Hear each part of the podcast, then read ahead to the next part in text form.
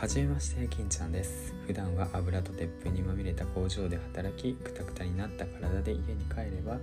4歳の娘と4つ上の嫁と格闘している毎日を送っております。そんな僕がですねこのポッドキャストを通して配信したいことっていうものはあの何て言うんですかねその時が止まってたんですよね。その工場で10年間働いて結婚して子供できてこのまま普通に終わってくんかなみたいな、うん、だけどねなんか一冊の本と出会ってその時を戻すかのごとくこれからいろんなことにチャレンジして、うん、